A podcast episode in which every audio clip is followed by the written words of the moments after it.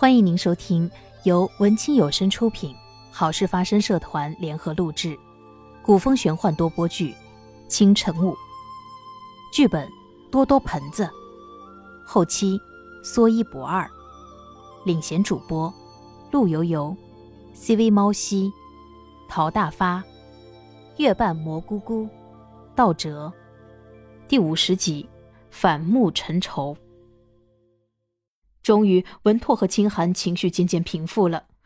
文拓这才向二人道出缘由。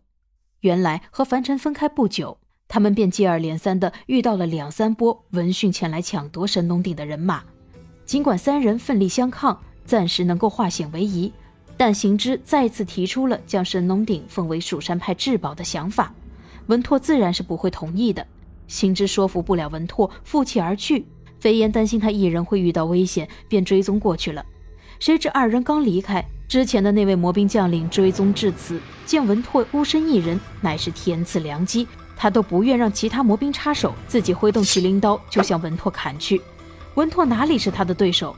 不过十几招之后，手中宝剑便被他的麒麟刀魔气震得脱手飞出去，眼见致命的一刀就要砍向他的胸膛，千钧一发之际，飞燕不知从哪里冲了出来。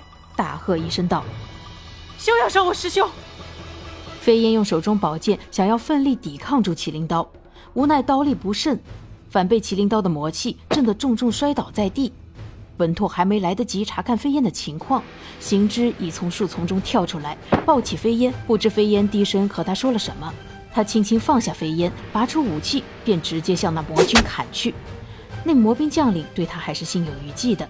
见这些人回来了，也不知樊城和清寒是不是还在附近，不敢恋战，随便应付了几招，便下令魔军撤退。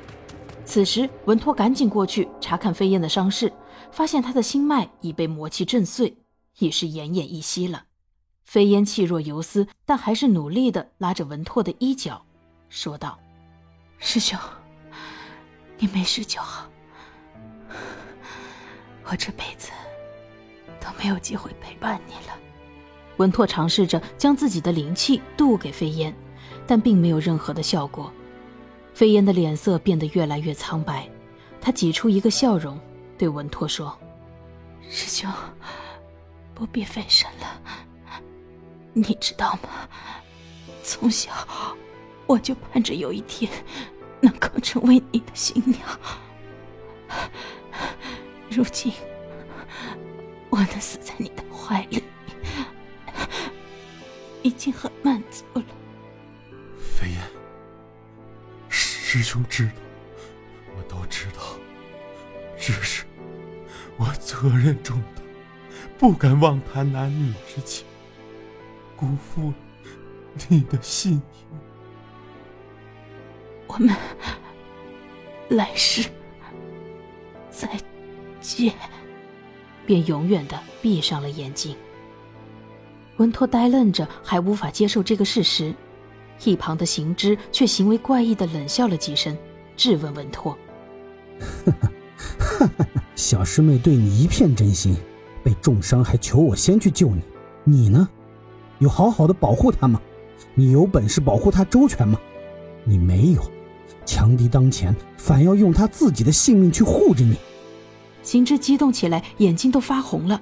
他继续控诉道：“你明明可以好好的利用神农鼎，让各大门派甚至满天神佛臣服，重振蜀山派声威，却搞得自己像过街老鼠，东躲西藏。小师妹陪着你的这段日子，哪一天过得好的？现在还为你丢了性命，在你心里，我们都不及这神农鼎重要，是不是？”文拓看着行之，一时竟无法反驳他。行之咬牙切齿地盯着他说：“还是说，你压根就没打算将神农鼎藏起来，只是想据为己有？也是，上古神器，谁能抵得住这样的诱惑？哈哈，只是可怜我的小师妹。”行之，不是你说的那样。文拓轻声辩解道，可行之根本听不进去。我和你注定不是一路人，我不愿意像你一样，眼睁睁地看着所爱之人死去，却无能为力。我要成为世上最强的高手，没有人可以欺负我和我在意的人。从此，我们恩断义绝。你不再是我的师兄，我也不会再称自己是蜀山派弟子。说完，他便决绝的离去了。文拓转眼间失去了师弟师妹，心中空落落的，想哭却哭不出来。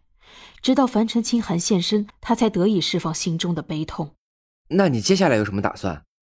我还是先收藏好神农鼎，再看看能否劝诫行之。文拓大哥，飞燕告诉我，他最仰慕的就是你的执着，能够排除万难，坚持自己认为对的事情。我相信他一定会支持你的。几人一起安葬了飞烟，给他立了一块石碑，不免又伤心了一阵。清寒知道，这仍然是文拓需要一个人走的路。他们已经无意间参与的过多了，于是他悄悄地在文拓身上贴了一道追踪符，便推说人有要紧事办，与凡尘一道辞别了文拓。接下来的三四个月间，他们透过追踪符可以了解到，文拓去了不少人迹罕至的地方，可仍然没有找到适合收藏神农鼎的处所。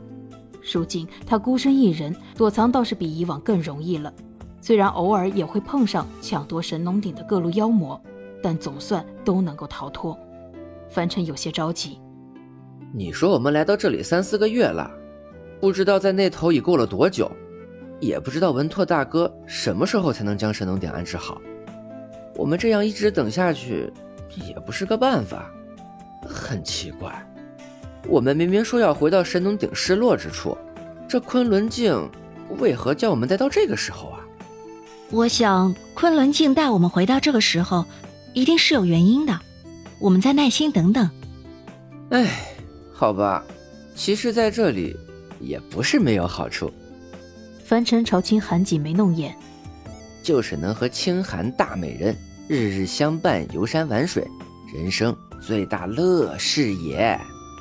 清寒没好气的瞪了他一眼，刚想说什么，忽然收到追踪符传来的讯息。他轻呼一声：“不好！”凡尘赶紧问道：“文拓大哥怎么了？”他好像受了重伤，我们赶紧过去看看。凡尘连忙拉着他的手，化作一阵风，便来到了宇文拓所在之地。这是一片望不到边际的沙漠。他们隐身在一个小沙丘背后，只见前方文拓已受重伤倒地，在他的面前站着的，竟然是行之。本集播讲结束，感谢您的收听。各位听友，如果喜欢我们的剧情，就请多多点赞、评论、订阅一下，谢谢了。